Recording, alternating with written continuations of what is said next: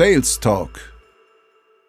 Hello again, meine Lieben. So, es geht direkt weiter. Der Philipp hier wieder. Willkommen im Sales Talk. Und ihr wisst Bescheid, wen ich dabei habe. Und zwar den lieben Florian. Hallo zusammen. sehr schön, sehr schön. Und zwar, wir wollen jetzt wirklich ein bisschen äh, Content rausballern. Das ja. heißt, es geht direkt weiter. Wenn du nicht die vorherige Folge gehört hast, dann pausiere jetzt diese Folge skip zurück, ja, und höre dir die andere Folge an, weil das jetzt wirklich aufeinander aufbaut und dich wirklich Schritt für Schritt mitnehmen soll, worauf es am Anfang genau. im Gesprächsprozess, äh, nicht Verkaufsprozess, sondern im Gesprächsprozess ankommt, damit es überhaupt zu einem Verkaufsgespräch werden kann. Genau, da ging es um die fünf Kernelemente. Wenn du nicht genau weißt, um welche, von welcher Folge wir sprechen, fünf Kernelemente für erfolgreichen Verkauf oder erfolgreiches Verkaufen. Genau. Zu diesen fünf Kernelementen kommt jetzt noch die Aufgabe, beziehungsweise drei Aufgaben auf dich zu, die du im Prinzip übernehmen musst und wo du, die sind so wichtig, dass du auch diese dir bitte aufschreibst und immer vor Augen hältst. Und zwar ist das, dass du sofortige Kontrolle über das Gespräch haben möchtest.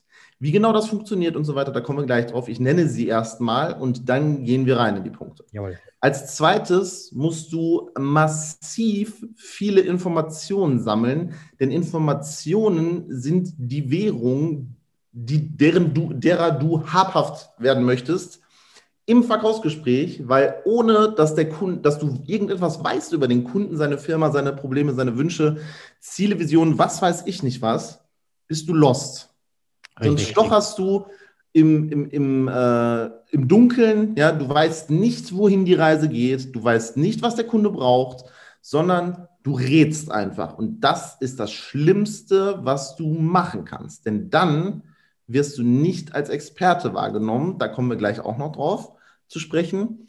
Und die dritte wichtige Sache ist, dass du eine Beziehung zum Kunden aufbauen musst. Und das sowohl bewusst als auch unterbewusst. Und genau. da geht es dann im Prinzip wirklich darum, als Experte wahrgenommen zu werden. So, Florian, lass uns, lass uns losstarten. Also, warum muss ich denn sofortige Kontrolle über das Gespräch erlangen? Wie würdest du denn sofortige Kontrolle oder Kontrolle über ein Gespräch überhaupt definieren? Das hört sich sehr hart an, finde ich. Ich möchte nicht, dass ja. jetzt ein falscher Eindruck entsteht. Ist das manipulativ? Ja. Nein, sondern es ist im Prinzip musst du dir selber, du musst dir das selber, das ist so ein bisschen Mindset jetzt, du musst dir das selber klar machen, dass es, das ist dein Gespräch, du eröffnest das Gespräch, du möchtest das Gespräch führen. Du willst ihn nicht, also das hat wirklich jetzt nichts damit zu tun, dass du den Interessenten oder denjenigen, den du anrufst, wo der ein eventueller Interessent ist, ähm, irgendwie unter Druck setzt, sondern es geht darum, dass du dir klar machst, das ist dein Gespräch. Du führst das Ganze, du hast ein Ziel, so wie wir das auch in der Skriptfolge schon mal gesagt haben. Jedes einzelne Skript hat ein Ziel und wir, ich würde jetzt einfach sagen, wir bleiben bei dem, ähm, bei der Folge jetzt so ein kleines bisschen, wenn man kalt anruft oder wenn man den Erstkontakt mit dem Kunden hat, am Telefon oder über Zoom. Ich glaube, ja. das, ist, das ist am besten, weil ähm, da müssen wir nicht fünf oder sechs verschiedene Sachen erklären, weil das alles ein kleines bisschen identisch ist mit diesen drei Faktoren. Und dieses Kontrolle über den Verkaufsprozess beziehungsweise über das Gespräch zu behalten, hat einfach damit was zu tun, du musst halt als Experte wahrgenommen werden. Das hört man öfter, das sagen sehr, sehr viele, aber es wird schlicht und ergreifend nicht gut erklärt, finde ich persönlich. Und äh, vielleicht gefällt euch die Erklärung, die wir ähm, machen, etwas besser oder es wird sinniger, weil manchmal ist es ja auch so, dann ziehst du dir aus zwei, drei äh, Quellen ein bisschen die Informationen und dann wird ein einheitliches Bild draus. Ne? Dann hast du dein Mosaikbild mhm. ähm, fertiggestellt und dann macht es klack und darum geht es ja einfach. Genau. Wir versuchen das halt so anschaulich wie möglich zu machen. Deswegen bleiben wir jetzt erstmal bei der Kaltakquise beziehungsweise beim äh, kalten Erstkontakt. Der weiß nicht oder der, die Kundeninteressentin weiß nicht, wer du bist, sie weiß gar nichts über dich. Und nehmen wir jetzt einfach mal kurz an, du machst einen Kaltakquise-Anruf und du bist jetzt im Prinzip derjenige, der den Hörer abnimmt, wenn ich anrufe. Und ich würde mich so melden. Ja, hallo, schönen guten Tag. Hier ist Philipp Schaum vom Project Sale. Wie geht es Ihnen heute? Hm. Würdest du mich ernst nehmen? Jetzt seriously. Also, ich also wer, jetzt nicht den Kopf, wer jetzt nicht den Kopf schüttelt, ja, äh, der muss die Folge nochmal von vorne anhören. Ja, ja. Ich weiß nicht, Florian, äh, wenn, wenn jemand sich mit so einer piepsigen Stimme, also jetzt nichts gegen Leute vielleicht, die mit einer ruhigeren Tonalität arbeiten, aber würdest du jemand ernst nehmen, der sich so soft meldet? Nein, also kein, kein Hate jetzt hier gegen softe und, und piepsige Stimmen. Ne? Das kann man alles trainieren. Genau. Ähm, aber ja, hätte ich wahrscheinlich auch ein bisschen Mühe damit. Absolut. Genau. Ja. Sondern du möchtest ja im Prinzip, weil ganz ehrlich, wenn, wie sage ich das jetzt? Nehmen wir jetzt einfach mal an, ich würde eine Agenturdienstleistung im Marketingbereich, also ich würde mir jetzt auch raus aus meiner Komfortzone bewegen, aus dem Vertrieb, sondern ich würde jetzt Marketing machen wollen. Und ich würde den Florian anrufen und sagen so, hallo äh, Florian Gilev, ähm, schönen guten Tag, mein Name ist Philipp Schaum. Ich äh, hatte gerade gesehen, dass Sie eine Website haben und da wollte ich mit Ihnen drüber sprechen. Haben Sie da eine Minute? Mhm. Das, äh, also erstmal ist das alles, äh, und wir hatten das, glaube ich, schon mal in der Skriptfolge kurz erwähnt. Da kommen wir aber auch äh, nochmal äh, im späteren Verlauf dazu, und zwar Intonation. Mhm. Das ist, du reißt den Kunden oder den Interessenten, den Gegenpart, so den Empfänger deines Anrufs, den reißt du einfach nicht vom Hocker. Ja. Und egal wie geil dein Produkt ist, egal wie gut du ihm helfen könntest, wenn du wirklich noch ein bisschen zurückhaltender bist und so weiter, dann du musst das ablegen. Wenn du weißt, du kannst den Leuten wirklich helfen und dann strahl das aus. Also jetzt nicht nur optisch, da kann der Florian gleich was zu sagen, mhm. sondern auch mit der Tonalität. Du musst den Leuten klar machen, dass du ihnen helfen kannst und dass es sich lohnt, dir zuzuhören. Und zwar genau ja. in diesem Augenblick. Ganz genau. Ähm, das ist auch wichtig, was du vorhin angesprochen hast. Wir hatten ja die äh, Skripte-Folgen und ähm, das ist eben genau das. Ne? Ein Skript haben wir, damit wir eben auf dieser Straße bleiben, ne? damit wir die Kontrolle über das Gespräch behalten. Also nicht die Kontrolle über den Mensch oder auf eine manipulative Art und Weise, aber wir wissen ja, was wir präsentieren. Das ist in der Regel die gleiche Dienstleistung, die gleiche, das, das gleiche Produkt. Ne? Ähm, und, und du weißt, an welcher Stelle kommen die Einwände, du weißt, welche Einwände sind das. Es gibt ja nicht ganz so viele, die da regelmäßig kommen. Ne? Und das bedeutet, äh, die Kontrolle über ein Verkaufsgespräch zu behalten, zu wissen, was was kommt, zu wissen, was passiert oder was kann passieren und wie gehe ich damit um, ne, damit das Gespräch weitergeht und nicht beendet wird. Absolut. Und ganz ehrlich, wenn jemand sich so meldet, dann hast du wahrscheinlich auch überhaupt gar keinen Bock, also abgesehen davon, dass du ihm nicht zuhören möchtest, aber du hast noch weniger Lust darauf, ihm Fragen zu beantworten über deine Firma, wie es läuft und wie es halt gerade äh, aktuell bei dir sinnig wäre, anzusetzen, mit Produkt oder Dienstleistung XY. Mhm, ganz genau. Du kommst mhm. einfach gar nicht zu Step 2, nämlich diesem massiven ähm, Informationssammel, äh, ja, wo du einfach, wo du einfach hingehst und so viele Informationen wie möglich aus deinem Interessenten rausziehst, damit du ihn auch ein Stück weit qualifizieren kannst, sogar auch schon in einem Kaltakquise-Gespräch, wobei ich ja ich sage ja immer, bei Kaltakquise hast du ja nur das Ziel, dass du einen Termin generierst. Also wenn du jetzt reine Kaltakquise machst, ja, du möchtest mhm. nicht im ersten Gespräch irgendwas verkaufen und du möchtest auch nicht im ersten Gespräch qualifizieren, weil ihr müsst euch immer vorstellen, ihr ruft den an, wenn er was anderes zu tun hat.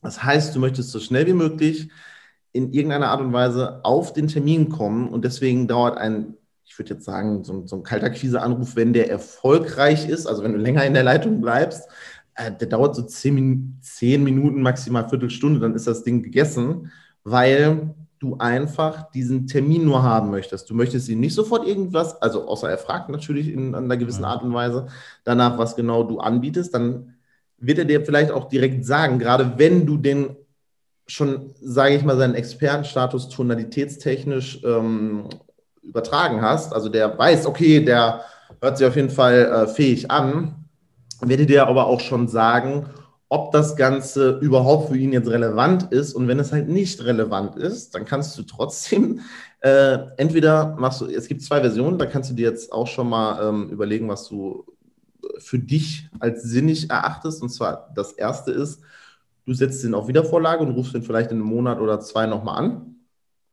Oder was du jetzt auch machen kannst, du kannst jetzt Empfehlungen ziehen.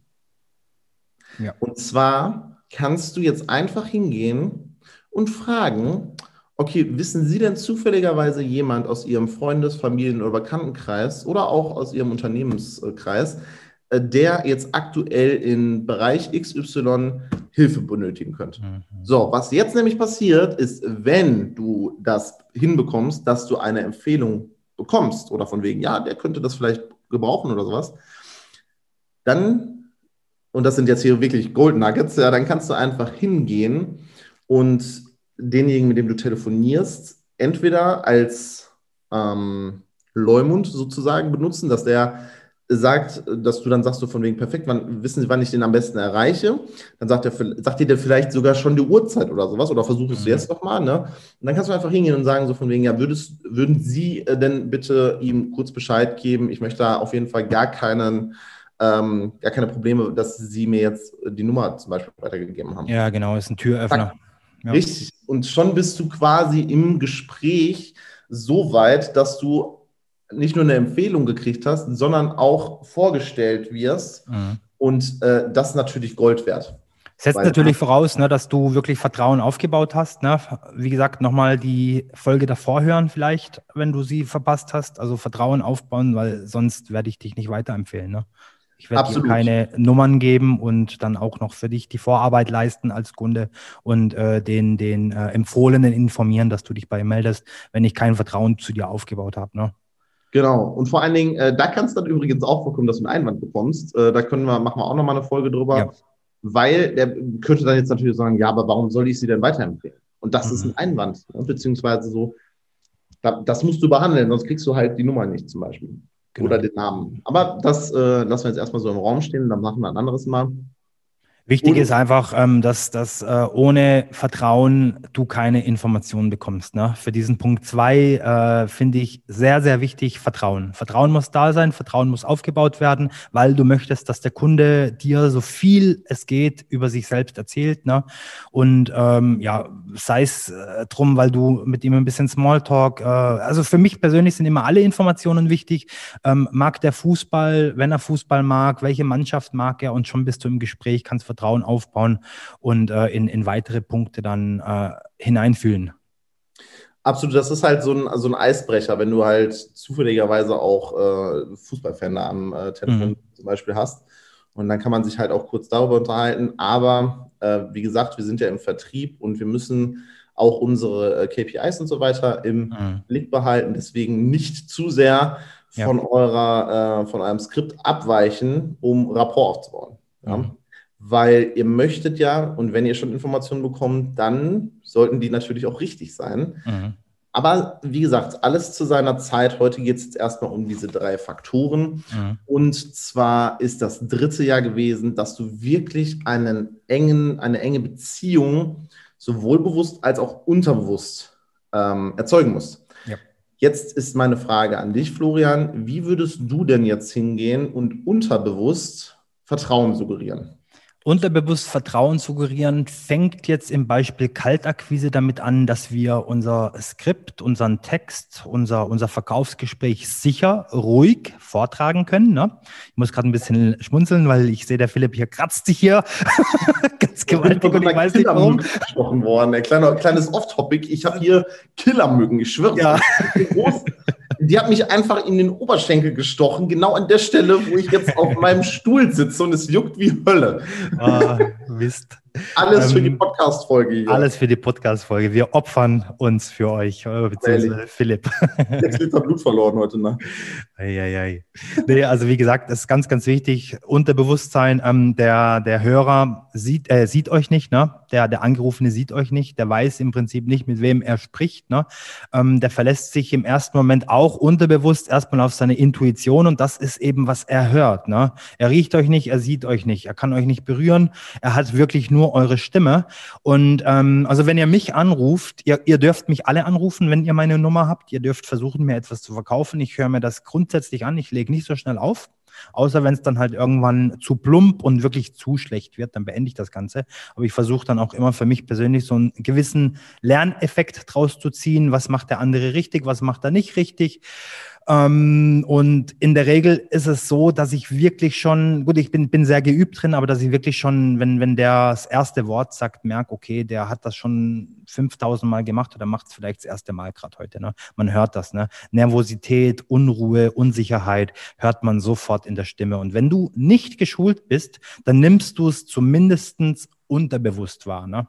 Und deswegen versuche dein Skript so sicher, so ruhig, so souverän wie möglich vorzutragen und äh, suggeriere deinem Kunden unterbewusst, im Unterbewusstsein, dass du Experte bist, dass er es mit dem richtigen Experte zu tun hat am Telefon. Dann hört er dir auch ein bisschen länger zu. Absolut. Und da kann man auch, ähm, habe ich festgestellt, wenn du einmal am Anfang drin bist und du fährst dann etwas runter mit deiner Emotionslage, sage ich jetzt mal. Also du bist nicht mehr so aufgewühlt oder nicht mehr so, so, äh, hör mal, ich bin Experte, jetzt hör mir zu, so in die mhm. Richtung, sondern du gehst dann runter mit der Tonalität und auf ganz sachlicher Ebene ähm, verkaufst du ihm, dass es sich lohnt, dir zuzuhören und dir einen Termin zu geben. Ja. Das kannst du wirklich machen, indem du ein bisschen runtergehst, dass du auch selber so, also gerade wenn du Anfänger bist, ne, dann, dann mach das ruhig so. Auch wenn wir vorhin gesagt haben, äh, von wegen Tonalität, dann vergiss das erstmal kurz. Kling nicht langweilig, aber kling wie ein Experte. Und alles andere kommt mit der Zeit. Das ist alles Übungssache. Ja. Weil äh, ist kein Meister vom Himmel gefallen. Ja, also wenn ich meine ersten äh, äh, Tries so überlege, Alter, ich war des Todes aufgeregt. Mhm. Ehrlich jetzt. Also ich, das ging gar nicht. das war, äh, ich dachte, ich habe immer Schweißausbrüche gekriegt und e egal, was ich da vorher ausprobiert habe, Anchoring und was weiß ich nicht was, ne? Wenn du das das erste Mal machst, ne, das ist geisteskrank. Ehrlich jetzt, das ist ja, wobei ich dann immer sagen muss, ähm, vor also ich, ich höre das sehr, sehr oft, ne, das hört man wahrscheinlich öfter wie anders, dass, dass jemand sagt, nö, ist mir eigentlich wurscht, ist mir scheißegal, ich nehme das Ding in die Hand und habe da eine Seelenruhe beim Telefonieren. Mhm. Ähm, aber man muss sich einfach vielleicht vor dem Telefonat klar machen und ich bin jetzt nicht so der Freund von diesen Lockerungsübungen und, und, und noch ein bisschen Yoga vor, vor der Kaltakquise und sowas, ne? sondern macht euch einfach klar, es kann nichts passieren, der sieht euch nicht, der kennt euch nicht, der kann euch keine reinhauen, der kann auflegen, der kann das Gespräch beenden, nimm's nicht persönlich. Nimmst ja. dich persönlich, ne? Ist Business. Im Prinzip genauso wie das mit den Erstgesprächen und so weiter. Ganz genau. Das kann euch in irgendeiner Art und Weise vielleicht helfen. Bucht euch dieses, bucht euch irgendein Erstgespräch und, und quatscht einfach erstmal mit Genau. Dem. Und wenn ihr safe seid, wenn ihr euer Skript, euren Text safe, sicher, ruhig vortragen könnt, dann habt ihr schon mal so einen gewaltigen Vorsprung gegenüber, ich würde fast sagen, 95 Prozent aller anderen, die äh, Kaltakquise betreiben, egal in welcher Form, ne, ob das jetzt die, diese Voice Messages sind oder die äh, klassischen Anrufe. Ihr habt da einen gewaltigen Fortschritt, einen Vorsprung, Entschuldigung, gewaltigen. Vorsprung. Ja. Ja. Absolut. Und weil wir euch jetzt gesagt haben, dass das eine aufbauende Folge ist, machen wir jetzt an dieser Stelle einen Cut. Das liken, Quickie. das war ein Quickie, genau. Liken, teilen und weiterempfehlen. Ja, immer gern gesehen, ähm, damit wir unsere, ja, ich sag jetzt mal, unsere Erfahrungen in die Welt hinaustragen können, weil wir beißen nicht, wir tun keinem Menschen was. Wir möchten einfach, dass, dass jeder, der in dem Bereich unterwegs ist, selbstständig angestellter Vertriebsmitarbeiter zum Beispiel oder einfach als jemand, der gerne mehr darüber erfahren möchte, wie man halt Menschen, ich sage jetzt mal, psychologisch lesen kann, wie man die ganzen halt auch positiv beeinflussen kann, ähm, dann auf jeden Fall empfehlt uns an diese Leute weiter. Wir freuen uns auf euch und in der nächsten Folge geht es jetzt darum, was genau wir für Informationen von unserem Kunden, von unserem Interessenten haben wollen. Und ähm, schaltet auf jeden Fall ein. Ich wünsche euch was. Bleibt gesund, bleibt negativ. Bis nächstes Mal. Ciao zusammen.